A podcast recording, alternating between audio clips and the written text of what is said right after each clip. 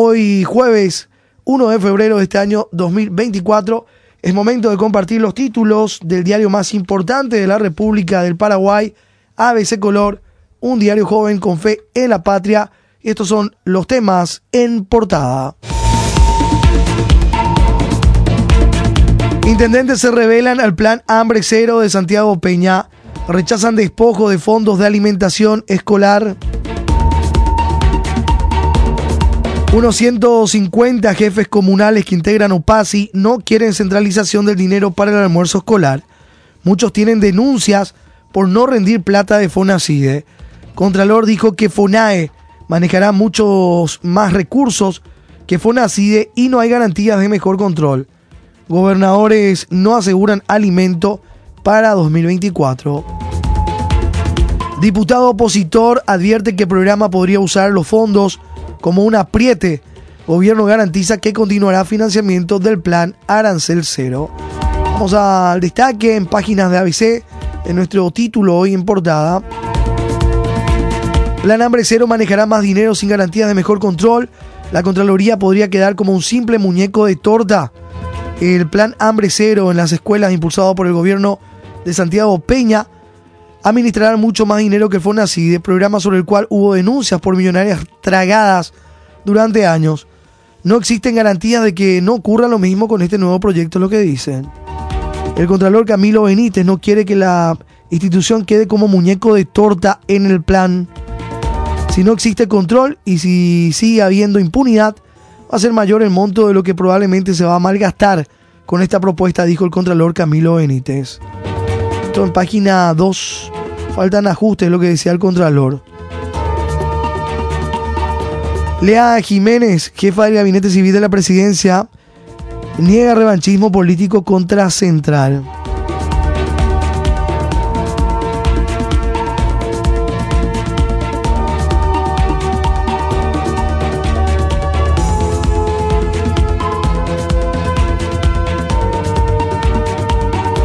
En página 3, intendentes rechazan plan de Peña de despojo de recursos de FONACIDE, exigen continuar administrando el almuerzo escolar y no descartan medidas extremas.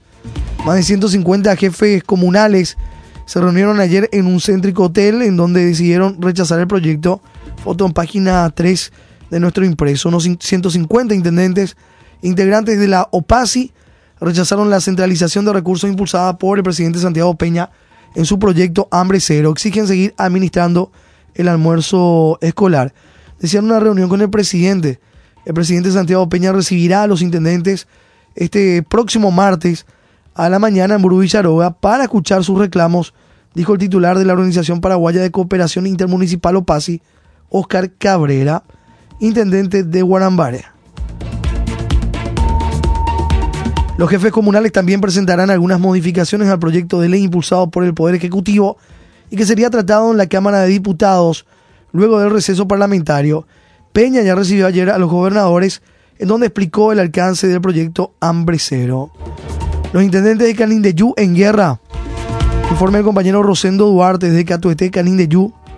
Los intendentes municipales en los 16 distritos del departamento de Canindeyú se niegan a que el gobierno central les despoje los fondos que reciben, ya que Santiago Peña pretende derogar la ley 5404-15 de resarcimiento por la desaparición de los altos del Guairá y pasar los recursos a la proyectada ley de hambre cero.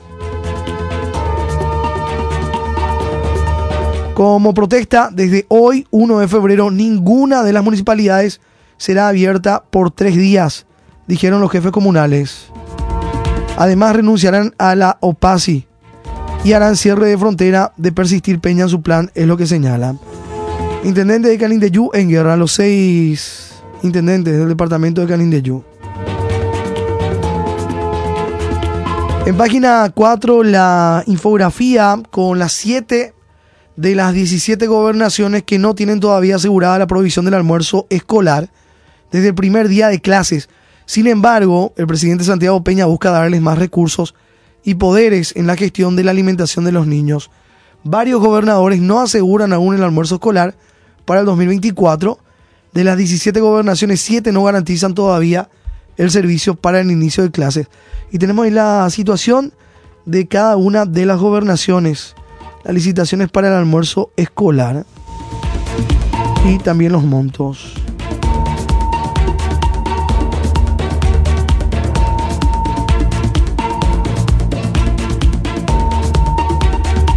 El gobernador Central, en declaraciones con ABC, decía que se trata de revanchismo político y que no le parece que el Ministerio de Desarrollo Social, a cargo del ministro Tadeo Rojas, ANR Cartista, deba tomar el control del alimento de los estudiantes de estas tres zonas del país.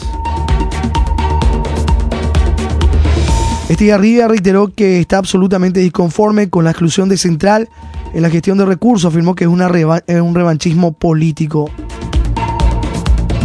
Buscan apriete y ser multimillonarios, es lo que dice el diputado Carlos Pereira del PLRA, es hermano del gobernador de Itapúa, Javier Pereira. La impunidad es la madre de todo esto, no existe la centralización o la concentración de recursos, en este caso que sirva siempre y cuando haya impunidad, mientras no haya castigo para quienes malversen los fondos públicos esto va a continuar así, dijo el diputado Carlos Pereira del PLRA. 4 con 6 minutos. Gobierno garantiza fondos para seguir con el plan Arancel Cero. Universitarios rechazaron incertidumbre en el programa. Página 5. Autoridades del MEC y de la UNA aseguraron ayer que el programa Arancel Cero continuará vigente, pese a cambios planteados en el proyecto Hambre Cero estudiantes exigieron blindar la gratuidad universitaria.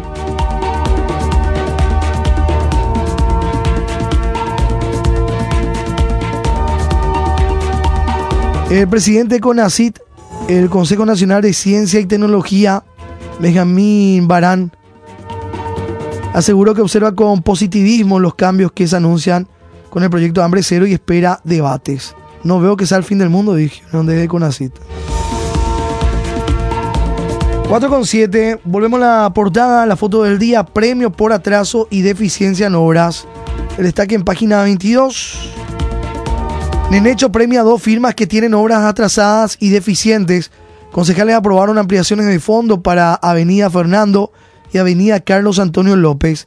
Concejales de Asunción aprobaron ayer una ampliación de 2 mil millones de guaraníes solicitada por el intendente Oscar Rodríguez para el consorcio López, responsable de las atrasadas obras de la avenida Carlos Antonio López. También había otorgado una ampliación al consorcio Sajonia, que tiene las obras sobre la avenida Fernando de la Mora, que no termina su trabajo y ya se presentan grietas. Bueno, una de las avenidas eh, bien portada em, en página 22, el destaque de esto, las fotos del paseo central la avenida Carlos Antonio López abandonada. Se dio ahora una ampliación a la firma y hace ratísimo que están con estas obras. Lo mismo pasa en la avenida Fernando La Mora, donde ya se presentan hundimientos. Página 18, papelón de comitiva del fiscal general del Estado, Rolón, en un choque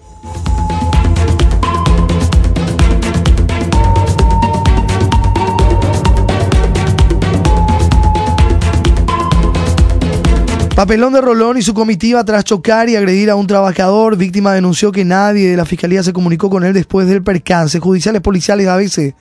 Un percance automovilístico menor derivó en un escándalo de importantes proporciones luego de que se haya dado a conocer ayer que uno de los protagonistas fue nada menos que el fiscal general del Estado, Emiliano Rolón Fernández.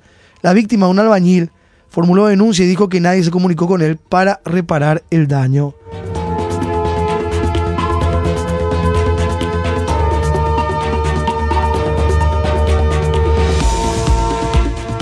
El que dio la cara fue el vocero de la Fiscalía, Gunter Krone.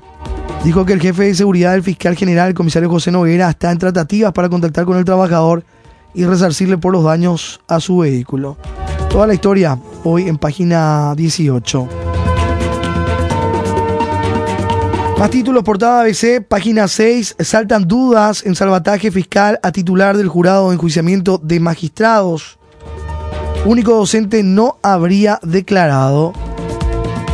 Dudas sobre la formación como abogado de diputado cartista entre los nuevos elementos que presentaron los abogados Martín Barba y Rodrigo Cuevas. Resalta que el psicólogo Juan Clemente Vareiro Amarilla, único docente de las 61 materias que dio fe sobre la formación como abogado de Orlando Arevalo, no fue a declarar en el caso que involucra al diputado cartista. Resaltan que el supuesto docente no está habilitado para enseñar en derecho.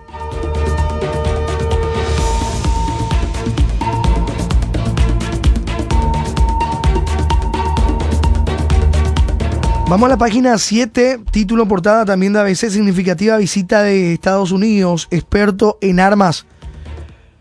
Paul Den, subsecretario adjunto de Estado, Estados Unidos envía a experto en armamentos al país.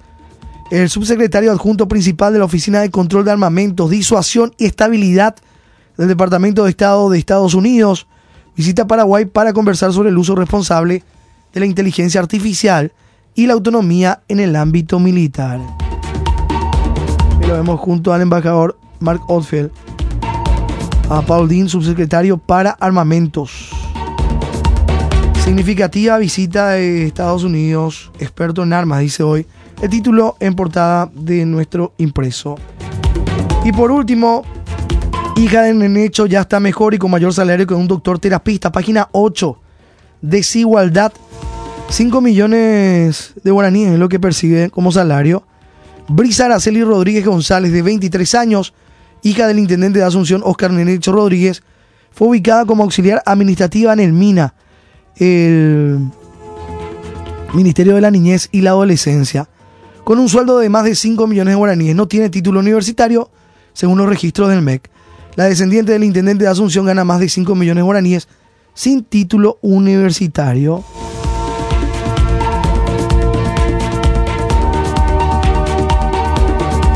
5.340.000 guaraníes. Fue incorporada el 15 de diciembre último. No hay registro de que haya ingresado por concurso. Figura en el rubro 144, que de acuerdo a la función pública pertenece a honorarios profesionales, pero ella no es profesional aún.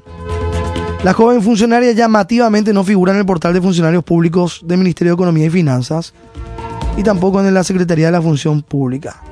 Y decían los médicos, eh, la frustración de el doctor Diego Gamarra, coordinador de terapia intensiva del hospital Acostaño.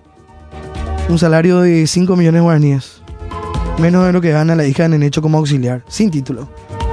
Página 8, el desarrollo de este tema. 4 de la mañana con 12 minutos. Vamos a la contratapa de ABC en esta madrugada, día jueves 1 de febrero.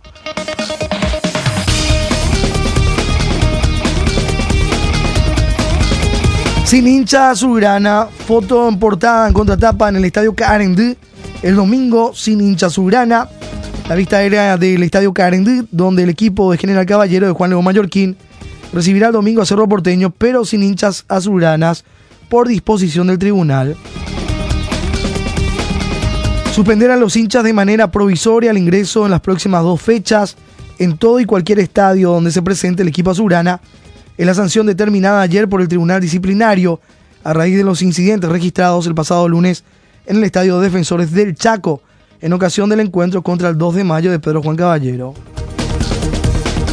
Disponer provisoriamente y por el término de dos fechas que el Club Cerro Porteño dispute esos dos partidos a puertas cerradas, sin presencia del público aficionado al Club Cerro Porteño en todo y en cualquier estadio en el que el equipo de Cerro Porteño dispute un partido, sea de local como visitante y en cualquier y todo torneo o evento organizado y o patrocinado por la APF, dice el escrito del tribunal.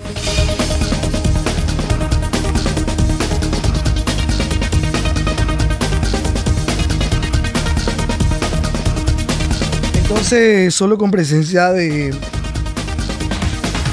los aficionados del General Caballero hoy.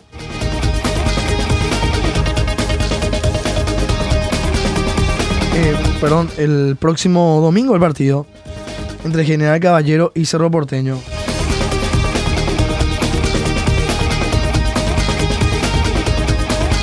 Tickets al Carendí solo para los locales. General Caballero Juan León Mallorquín recibe el domingo a Cerro Porteño en el Estadio Carendí a las 18.15 por la cuarta fecha del torneo de apertura. Y ya las boletas están para ser vendidas, para ser adquiridas en las boleterías tickets al Carendí solo para los locales. La cuarta fecha la apertura que inicia mañana, Nacional Guaraní, en el Arsenio Rico, 18-15 horas. Sol América Triniense, en, el Luis en Villa Lisa, a las 20.45. El sábado, Tacuarí ante Luqueño, en el Luis Yani, 18-15 horas. Ameliano recibe a Olimpia en el Villa Alegre, en Encarnación, a las 20.45 del día sábado. Y el domingo, General Caballero, Cerro Porteño, en el Carendí y Libertad, en la Huerta, recibe al 2 de mayo de Pedro Juan Caballero cerrando la cuarta fecha a las 20.45 horas. La Copa de Asia, la Copa África de Naciones, ya los cuartos de final, todos los detalles en páginas también de ABC Color, las principales ligas del mundo y otras disciplinas deportivas. La Comebol Copa América de Futsal, la Copa Arena listo para brillar.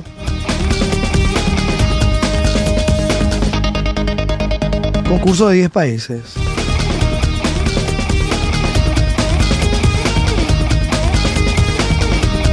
Son los títulos también en el ámbito deportivo en páginas de ABC Color. Santoral de la fecha, Santa Viridiana Reclusa. Fallecida un día como hoy del año 1242. Daja y la pavas y cure o soñaron utifarra, nuestro llegada de la jornada. ABC Color, el diario completo, presenta el editorial de la fecha.